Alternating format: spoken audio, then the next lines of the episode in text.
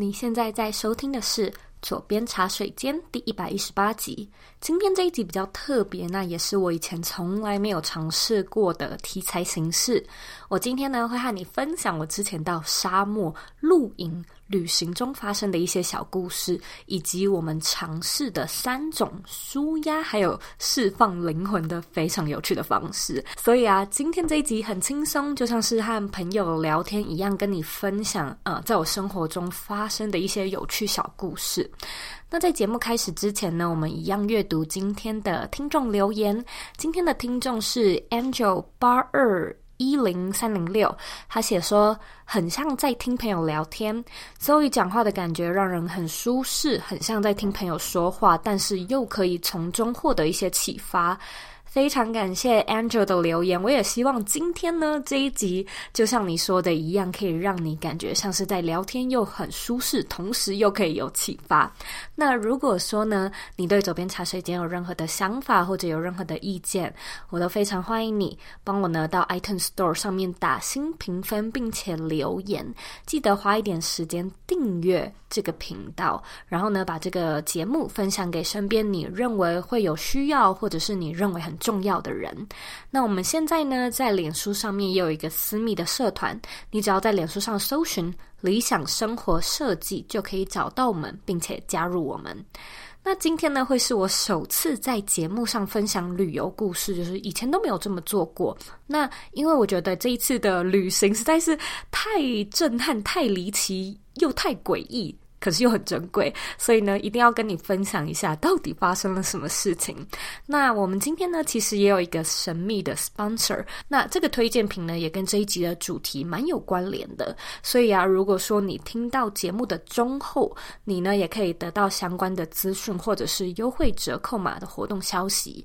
如果说呢，你想要收看这一集的文字稿，你可以在网址上输入 c o e y k 点 c o 斜线。释放灵魂，好了，准备好要听故事了吗？Let's do it。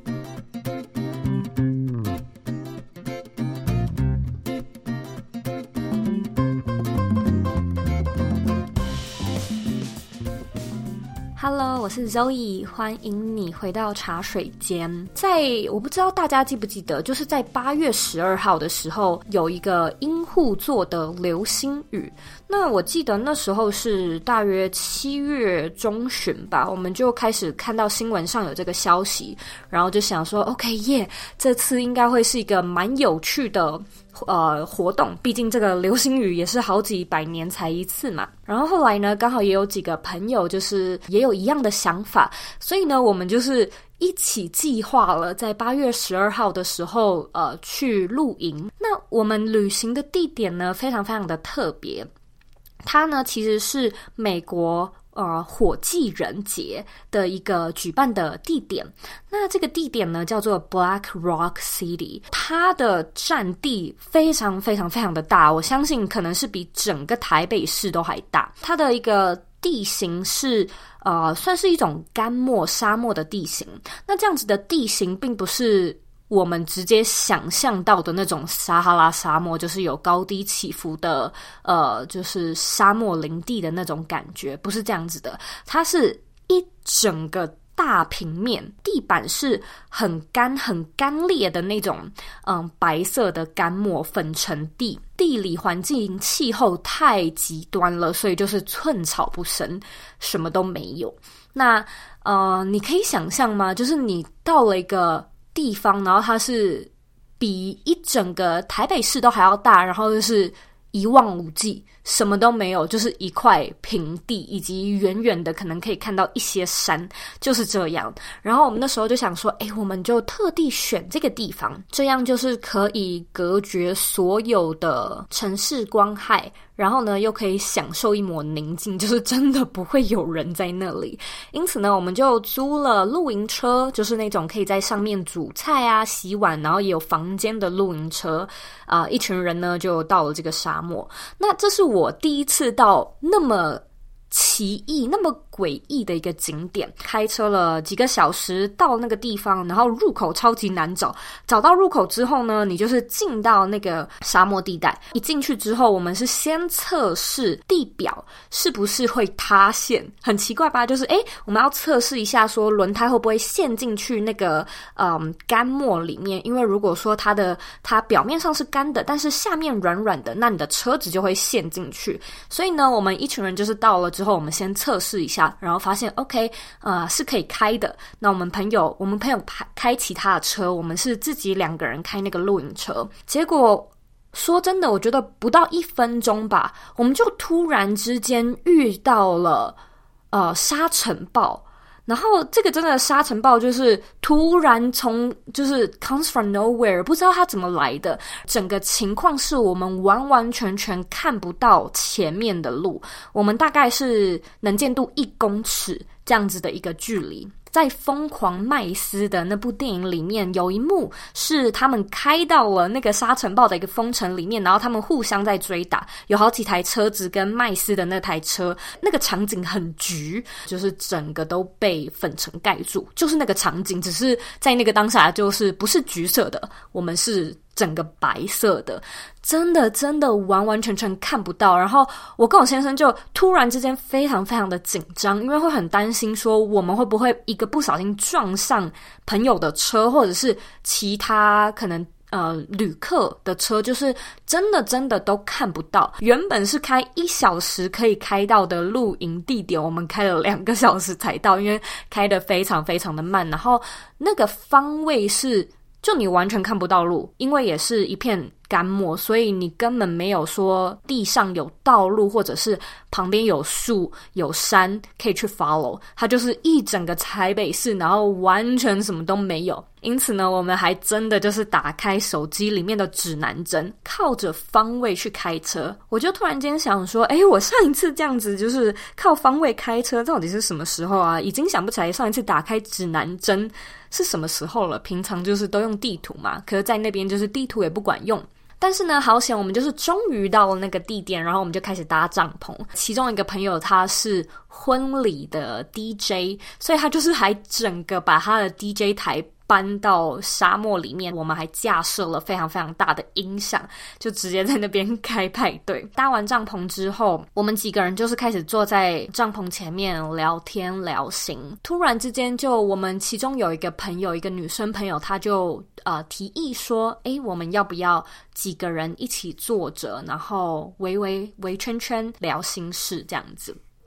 然后那时候我们都觉得哇，这是一个好有趣的提议哦，所以我们就是。一群六个人这样子围一圈，彼此手牵着手，一一的各自分享，就是这一年来的一些心路历程感想，我们现在心中烦恼的事情，希望可以 share 的一些感受，以及希望可以从这一趟的呃旅行，就是看流星雨的这一趟露营，获得些什么样的新感受，或者是新的收获。那那时候呢，我们就是这样围成一圈，一个一个开始分享。然后我就发现，诶，其实我们六个人的职业都不一样。像是我刚刚就说，我们有一个朋友，他是婚礼的 DJ，他那时候就说，其实他，嗯。二零二零原本是一个结婚的呃旺年，原本在年初的时候，所有的婚礼行程是排好排到年底哦，然后他就觉得 OK，今年是一个很棒的一年，可能可以好好大赚一波这样子。没想到三月的时候，就是一一陆续都接到取消婚礼的通知，这件事情就大大的被受了影响。另外一个朋友他是护士，他是护理人员，因此呢，他就是站在。最前线的去看所有发生在美国的疫情是怎么样变化的。那那时候他就说，其实，嗯，美国的资源很缺乏，就真的不像台湾那样，呃，那么的完善。疫情最重症的时期，他甚至是不敢回家的。他甚至是，呃，特地在外面租了一个就是暂时的房子，下了班之后就去外面住，因为不想要把病毒。传染给家人。另外两个朋友呢，一个是在念博士班，然后另外一个是学校的老师，剩下的就是我跟我先生是嗯电影配乐师，然后我们就各自分享完毕生活跟工作上呃碰到的瓶颈之后，我就突然间发现我是唯一一个没有在工作方面受到影响的人。那时候我就突然间觉得。自己其实会一直看，说年初的时候，我有很多很多想要回台湾的，嗯、工作的一些活动，包含回台湾有一些讲座，或者是有一些线下的活动想要办，然后都没有成功。可能现在看着其他人遇到遭遇到的是更大规模的一些影响，就突然间觉得，哎，自己真的是好小鼻子小眼睛哦，到底在呃难过些什么？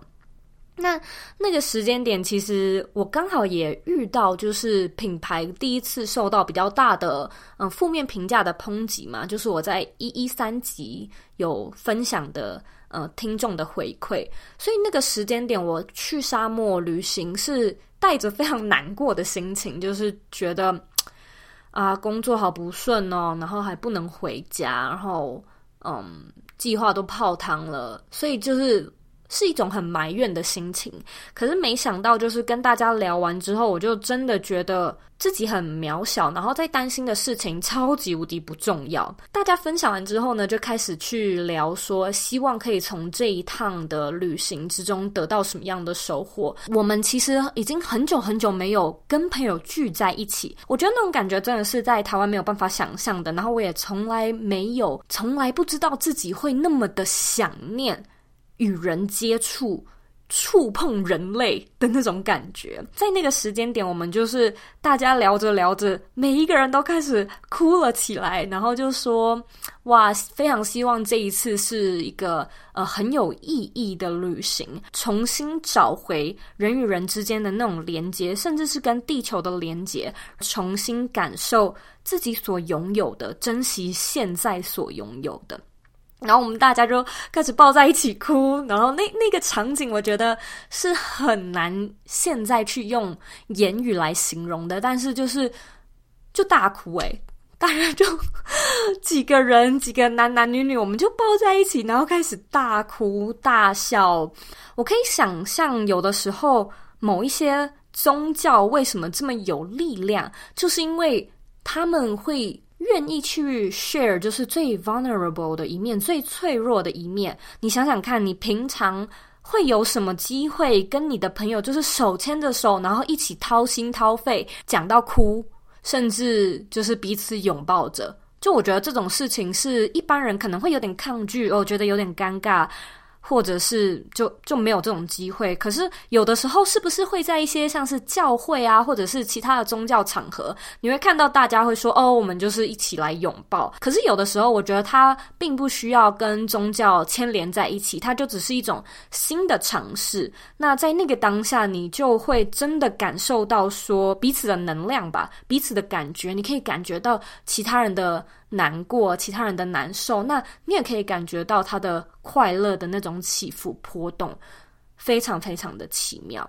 那时候呢，第一晚就是八月十二号，是流星雨最多的那一晚。我们就是熬夜，大概从十二点开始呢，几个人都躺在地上，盯着星空，一直一直看。我记得大约是到一两点的时候，突然可以开始看到几颗流星雨，然后越来越多，越来越多。我们一般看流星雨都是那种非常小的，然后它是一个细细的线，这样子从天际上划过嘛。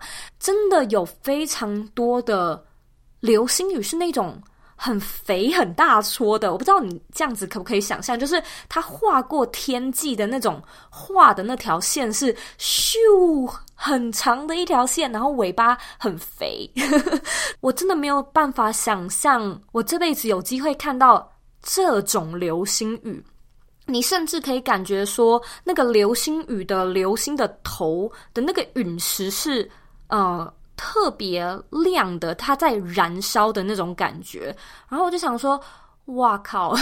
对，那时候就是我心中的感觉，就是哇靠，完全新的一个体会，新的一个震撼。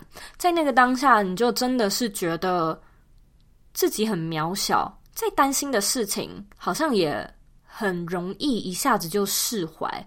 现在呢，去看那些世界上在发生的事情，就会真的真的感受到说自己好幸运，还有地方住，然后没有生病，或者是身边的人也没有人生病。内心的那种感受是有被舒展开来，就是一开始的感觉是那种超级无敌揪在一起，整个打结很紧绷，非常非常的痛苦。然后在那个当下，它就是有种慢慢的被释放，慢慢的舒展开来，就好像你的筋骨啊，你的胸膛是完全这样子展开的那种感觉，就是爽，非常不可思议的一种感觉。那它当然也马上成为。我这辈子非常重要、非常值得纪念的一天，不只是因为看到了这么不可思议的风景，真的好像是感受到自己跟宇宙有连结，就是会觉得说，OK。我懂了，二零二零的这些事情是势必要发生的。如果它没有发生的话，它也会以另外一种形式发生。那它似乎就是在给予我们一种新的课题，要我们去学习，去重拾生活中的美好，甚至是说，嗯，用不同的观点去看自己生命中拥有的一切。隔天呢，非常难过的是朋友有事，所以他们四个人就先走了，就只剩下我跟我先生。那我们多待了两天，在那两天呢，其实就是在一个荒郊野外、非常荒漠的地方。我们就想说，诶，那到底还可以做些什么？而且白天沙漠又是那么的热，晚上或傍晚凌晨的时候再出来活动，就像动物一样，似乎才是比较合适的。所以呢，我们白天就睡觉，然后晚上到了的时候呢。第一天晚上，我们就想说可以来尝试一些新的事情。于是呢，我们就拿了脚踏车，带着脚踏车去骑，到处的骑。因为那边就是非常非常的广阔，什么都没有，就是连呃地上的石头什么都没有。我们就这样子骑骑骑骑骑。突然之间呢，我先生就跟我提议说：“诶，我们要不要闭上眼睛骑车？”然后我就想说：“OK。” Why not, right？就是这里没有任何东西会撞到，顶多就是撞到彼此而已嘛。但是倒下去之后，好像就是也不会受多大的伤的感觉。如果我们没有骑得太快的话，因此那时候就是天色开始渐暗，我们就想说，那我们就闭着眼骑车。真的是这样子，闭着眼开始骑骑骑，突然之间你就觉得这个感受。好新鲜哦！它跟一般的冥想是非常非常不一样的，因为你的脑袋并不是完完全全的在休息，就是你的第一系统还是在呃帮助着你去做。踩脚踏车的这个动作嘛，但是同一时间，因为你又闭着眼睛，你其实也有点紧绷，因为你会有点担心嘛。光是闭着眼睛走路就会觉得很不舒适，那闭着眼睛骑着脚踏车，你可以想象一下，它是一件有多不舒适的事情。可是我们就想说，这辈子一次呃才有的一个经验，你平常也不能找到可以这样子闭着眼睛骑脚踏车骑一两个小时的地点嘛，所以我们就这样闭着。其实我一直有在心里面数数数拍，然后也有去呃控制我的呼吸。我一直很想要知道，说我到底可以坚持多久都不睁开眼睛。你知道，在那种当下，你就是会很想要睁开眼睛，因为你会很没有安全感。就算你知道你不会跌倒，就算你知道跌倒了也不会怎样，但是你就还是很担心。所以我大概是花了。嗯，半个小时的时间吧，在那半个小时，我就是我每次大概数到一百不到的秒数，就会很想要睁开眼睛偷看一下。后来我跟我先生是两个人不小心越骑越远，所以我们就是离开彼此。但当然还是知道说，嗯，帐篷就是露营车是在哪个方向啦，只是就是越骑越远。后来是剩下我一个人，然后他在比较远的地方，我就开始想说。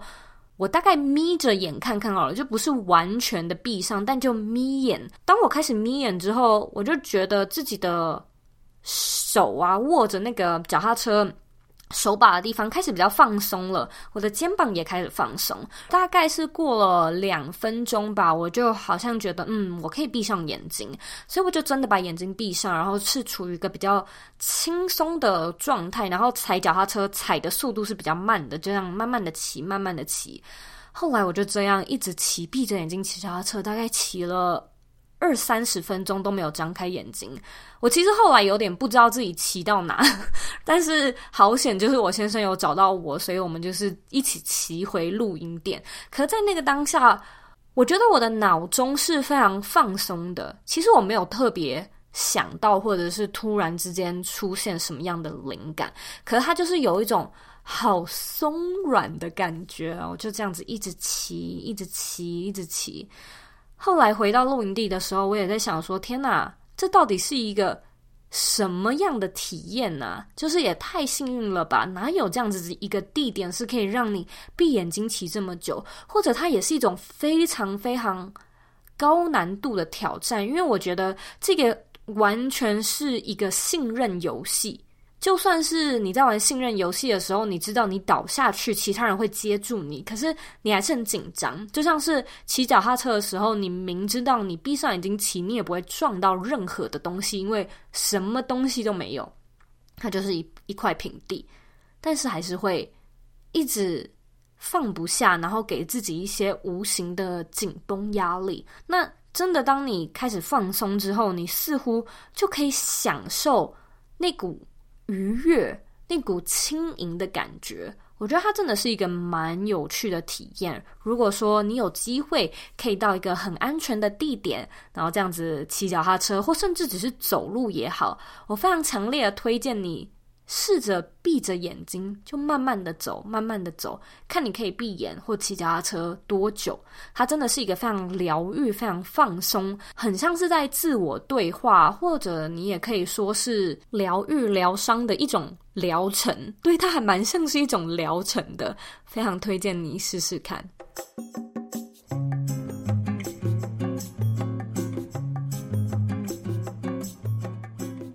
你是一个喜欢写手账本的人吗？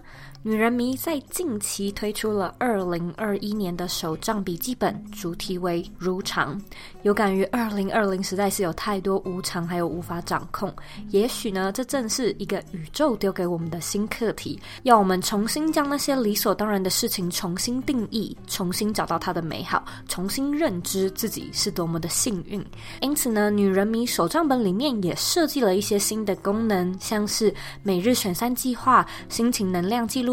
与每月每周的励志金句。如果说呢，你对手账本感兴趣，回到这一集的原文可以找到女人迷手账本的更多资讯。除此之外呢，女人迷也提供左边茶水间一个专属的优惠折扣码，只要呢你在二零二零年的十月十五号以前购买，并输入折扣码二零二一 PWT 底线 ZOEYK，就可以享有特别的优惠哦。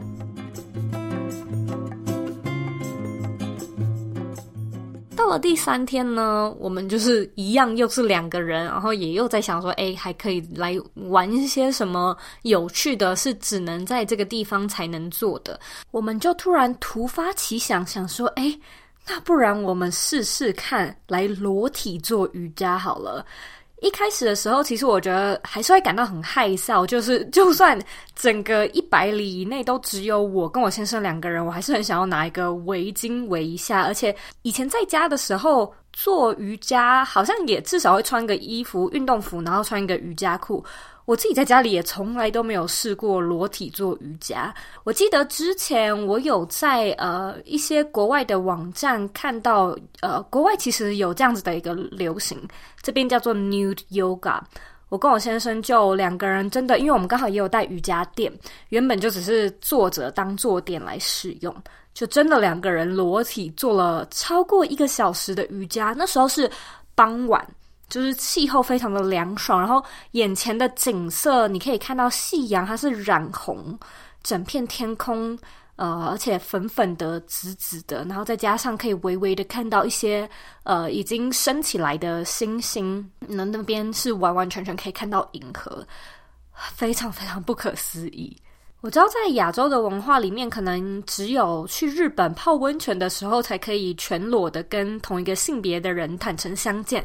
但是在西班牙或者是呃像是法国啊，一定也会有一些裸体海滩、天体营之类的活动，就是这边的人也都不觉得怎么样。但对我而言，还是一个非常新的尝试。在那个当下，你就是可以真正的感受到那种风啊，去接触你的皮肤，与地面接触的那种能量穿透的感觉。所以，我觉得如果说有机会啊，呃，到国外的话，我还蛮推荐。你去试试看，就是可以去裸体海滩，可以先从裸体海滩先试试。那当然，我并不是嗯、呃、鼓励大家嗯不要穿衣服，然后在街上乱晃，也不是这样。只是我觉得，如果说有那种私密的场合，是你可以非常放松，感受到身身上是完全，无论是物体上或者是心灵上，是完完全全没有任何负担。我觉得那种感觉是非常震撼的耶，尤其做瑜伽这件事情本身，你透过呼吸，你透过呃心率的平衡，然后沉淀下你的思绪，本身就是一件非常 purifying 的事情了。我就一直在想说，诶，我以前在家里怎么都没有这样子想过呢？搞不好我今后在家做瑜伽都会试着就是什么都不穿，其实真的蛮舒服的诶。因此呢，今天的沙漠启灵之旅，其实要分享的三个释放灵魂的特别方式就是三个。第一个是。如果说你有一群朋友的话，我建议你可以跟朋友围圈圈，然后手牵手的分享内心的世界，然后是真的分享很脆弱、自己心底深处不愉快的那一面。第二个呢，就是闭着眼睛骑脚踏车，前提是一定要选择一个非常非常安全的地点，不要随随便便就选一个地方，呃，造成自己和他人的危险。可是如果说你真的有这样子的一个机会啊，试试看。它是一种心灵上 mentally 的挑战，然后在那个当下，你就突然间会意识到，说自己有多么的没有办法相信自己，然后那种安全感是多么的微弱，非常非常的焦虑。可是过了一阵子，你又能够去听见自己内心的声音，然后思考说，OK。我这种焦虑一直存在，一直存在。那我要怎么样与它共处，或者是我要怎么克服、平复这样子的焦虑？因此，我觉得它真的是一种疗程，它是一种练习。第三个呢，就试试看裸体瑜伽。我相信亚洲现在的风气依然是比较保守的，所以我们可以先从在家自己一个人开始。原本的故事应该是到这边就做了一个结束，没想到呢，我们在最后一天发生了一场意外。记不记得我在一开始说，我们一到了这个沙漠地点，我们有先去测试地表是不是松软的。然后呢，在最后一天，我们要从沙漠移动到公路的时候的大概只离出口两三公里的地方吧，因为一个没有注意，我们就没有发现地表是松软的。开着开着，整个露营车就这样慢了下来。那就开不动了，车子的轮胎陷到泥泞里面。那你知道，如果说一台车如果陷在泥泞里，你继续开的话，车子的轮胎是会一直打转转转转，然后陷得更深。那个时候，我们其实试了倒退，试了就是左转右转，车子整个都动也不动。就被卡在那里。好险的是，我们离出口大概三公里，没有很远，所以我们终于是有一些收讯在手机上面。你可以想象，如果你是在非常非常深处，就是什么都没有的一个荒芜沙漠里面遇到这件事情吗？你可能要走路走至少三天以上，才可以见到。一台车，因此我觉得在这一点上面是非常非常幸运的。那遇到这个情况的时候，我们就很紧张嘛，因为车子也是租来的，不是我们的，我们就赶快打电话给我们的保险公司，车子的保险公司。没想到那个保险公司说：“诶，因为你们不是在一般道路上，你们是在 off road，呃。”就是在沙漠里面的地带，因此这不在我们的 cover 范围内，所以我们没有办法来救你们。那后来我们就马上打给租车的车主，就跟他讲这件事情。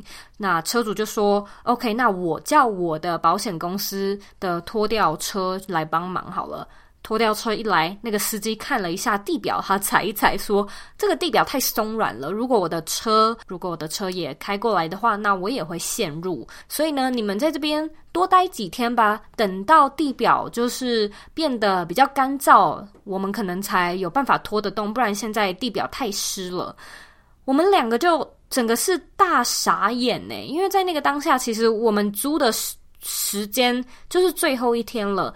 我们的水跟食物都是有限的，嗯，油跟车上的电也都是有限的。在那一天里面，我们就是一直去想办法联系附近的商家，可是。那个地方实在是太偏僻了，就是说最近的一个城市也要开大概一个多小时才会抵达我们被卡住的那个地点，所以很多人是不愿意过来的，因为车呃就是不划算。我们就想说到底该怎么办才好？这个时候呢，有一件非常有趣的事情发生了。我们就跟我们的朋友，因为朋友已经回去了嘛，他们比我们早几天回去，那那几天的地表还是干的。我们就跟他们说，哦，遇到这件事情，然后呢，我们朋友就嗯跟我们说，那。我知道有一个 Facebook 的社团，这个社团里面呢，有一些人是很热心，都有吉普车，嗯，有点像是自救会、互助会的一个团体，会呃很愿意来帮忙这样子。我们就想说，天哪，也太好了吧！还真的透过这个脸书的社团哦，就找到了两个年轻人，是非常热心的，就突然跟我们说要来这样子帮我们。也也没有跟我们收钱，就只是说啊，因为我们知道这件事情很常发生，我们也曾经卡在泥泞中，就是知道，嗯、这件事情有多么的困扰，所以我们很愿意就是免费帮助人。那个时候我就想说，天啊，怎么会有，怎么会有这种事情？就是怎么会这么好？而且他们是还要开至少两个小时的车，才可以从他们家抵达我们被卡住的地点。那他们到了的时候啊，很有意思哦，就是。这两个男生，呃，年纪应该都比我跟我先生还轻，就是两个小男生，年轻人。如果说要说实话的话，我觉得，呃，这两个男生是那种我在现实生活中完全不会变成朋友的人。你们可以想象吗？就是在生活中，你一定会有一些既有的朋友圈，你跟你朋友之间的风格、谈论的话题、价值观都会很像。那有一些是相差天壤之别的，你们可能就是不投缘，所以也不会变成朋友。那那两个小男生呢？我猜他们大概是十九二十岁吧，完完全全不是我们这个圈子，不是这个痛调的人。一来之后就一直抢车子，然后他们两个会啊、呃，就是有抽烟跟有喝酒，一边在说要怎么样拖这个车子的时候呢，就是烟蒂一直乱丢，然后我们就一直在旁边呢帮他们把烟蒂集起啊、捡起来，然后他们的那个瓶瓶罐罐啊，喝完的饮料就放在那个沙漠的地点，被风吹走这样子，我们就会赶快跑去 把那个瓶子捡起来，然后丢到我们的垃圾桶里面，就类似像这样子的情况。但是他们真的真的非常的热心。我们试了很多种方法，例如说两台车同时挂铁链在前面拉我们的露营车，没有办法。那一台车在前面拉，另外一台车在后面推，然后就是一直这样试。终于呢，从某一个地点，就是说从地点 A，然后把我们拉到地点 B，但是在地点 B 的时候还是卡住了。这时候我们大概离出口两公里吧，我们就跟他们说，真的是谢谢，而且。哇，花了好多好多时间，大约是，呃，他们大概是下午五六点来拯救我们，然后这个过程哦，是到了大概半夜一点，所以就是你可以想象中间有多少的 try and error 都一直失败，然后车子就是不动，它就是卡住不动。那个时候我们就跟他们说谢谢，真的是没关系，就是这不是你们的义务，也不是你们的责任。那你们真的很很 nice，就是帮我们这么多。但是很晚了，赶快回家。或者呢，如果说你们想要留一晚的话，我们的车里露营车里面也有多的床位，就是欢迎来这边住一晚这样子。然后他们两个还说哦不行，呃，这两个是兄弟，他们就说哦不行，我们现在其实一点多了，晚上就是在在这个外面。晃啊！我们爸爸会生气，就是要回家睡觉。然后我讲说，这也太可爱了吧！就是两个小男生在这样子啊、晚上的时候出来帮助陌生人，但是家人还是会生气，所以还是要回家睡觉。你不觉得有一点可爱吗？就是说，有的时候在呃很年轻的时候，就是你你父母可能会很担心，说你到底在外面鬼混些什么，对不对？就是你到底这么晚，在外面做些什么？可是你真的很难知道，你的孩子在外头，他也许是在做一些好事，诶，他也许是在帮助。呃，需要被帮助的人，那当然这可能还是不应该啦，还是不应该这么晚跑出来，然后让家人担心。可是我那时候就想说，哇，这两个人真的是我们如果在平日的社会里，要不是发生这件事情，缘分绝对不会把我们勾在一起。那因为这件事情，我也更觉得说。完完全全不可以以貌取人，或者是一看到某一个人就觉得说，哦，他是一个会抽烟的人啊，他是会喝酒的人，所以他是一个不好的人。就是我们以往看一个人都是，哦，只要他做了一件事情，我们就整个否定他所有。其他的行为，我就开始在想，哎，是不是真的不可以用这样的一个思维去看世界，去看人生，去看人性？因为人性实在是太复杂了。就是说这，这这这对兄弟完完全全根本不需要来帮助我们。Maybe 他们真的是嗜好，真的是兴趣，但是无论他们的动机是什么，他们真的都是在做好事。而且离开之后，就是那时候晚上一点多嘛，他们。呃，离开，他们说我们明天会再来帮你们一次。我就说，哎，不用不用，就是真的不用这么做。你们已经做非常非常多了。我们明天就是可能再一次联系，脱掉公司这样。他们就说不要，我们明天再来试一次。而且他们隔天真的就再来了，所以隔天就是又多了更多更多的器具，更多的帮手。总而言之，大概又是花了六个小时吧，终于。把车子脱离呃泥泞的地方，然后开出来，呃，开回家。因为节目的时间有限，所以我其实是分享的内容非常非常的精简。那这一趟真的带给我很多不可思议的感觉，我也真的觉得说，诶，他我有重新让我嗯去看今年发生的事情，因为我一直都相信 everything happens for a reason。那这次新冠疫情。似乎真的有它发生的必要，而今年也是学习之年，就是那些被打乱的计划、没有办法完成的目标，回头来看，是不是它其实没有那么重要，或者是不是它不是那么的紧急？因为现在没有办法发生了。以前会觉得，哇，我的目标如果没有办法达成，就会怎样怎样。可是现在，哎，真的没有达成，那又怎么样了呢？所以我觉得。也许今年或明年，它真的是一个有趣的一年，它是一个有任务的一年，就是我们要回归自己的初心跟本质，去检视什么才是最重要的。那我们今天的 sponsor 其实是女人迷，他们最近推出了二零二一年的女人迷手账本，其实真的就是有感于二零二零真的太过无常，所以如果说。未来的一年能够如常，它真的是一种如愿以偿。所以啊，他们将二零二一年的手账本主题就设定在如常。我们要怎么样在这么无常的日子中保有如常的怦然心动感呢？我相信这个也会是。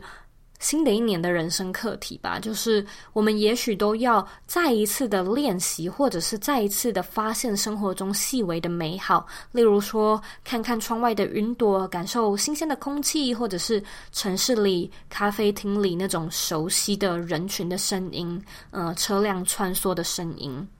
习以为常的事情，就是让我们不以为意嘛。但是，也许这场大灾难。就是要我们回头去检视自己拥有的那些理所当然的事情，然后重新找到它的真谛、它的意义，重新的感受我们自己是多么的幸运。这一趟的旅行也真的是在我心中种下了一个非常重要的种子，就是自己真的很幸运，心中的那种不安、不满，真的也都舒展开来。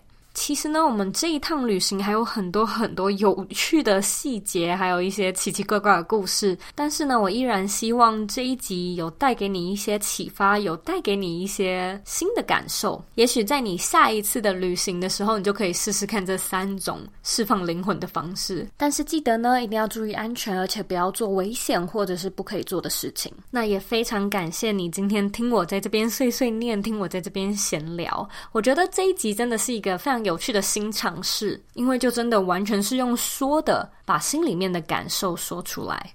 那如果说你对这一集有任何的想法，或者有任何的意见，我也一样非常欢迎你回到我们的原文，或者是我的 Instagram 上面跟我反映。我的 IG 呢，和我的网址一样是 zoeyk 点 co，你可以截图这一集的节目，然后分享到你的 IG Story 上面 tag 我，让我知道你有在收听，让我知道你的看法。最后的最后呢，我知道你是非常忙碌的，我也知道呢，你可以选择去做很多很多其他的事情，但是呢，你却选择来收听这一集的节目，我真的真的非常的感谢你。现在呢，我也想要请你再花三十秒的时间，好好的思考一下。说到释放灵魂，你自己还有什么特别的方式可以分享给其他的听众呢？把你的答案分享到这一集的原文里面吧。我们下次见喽。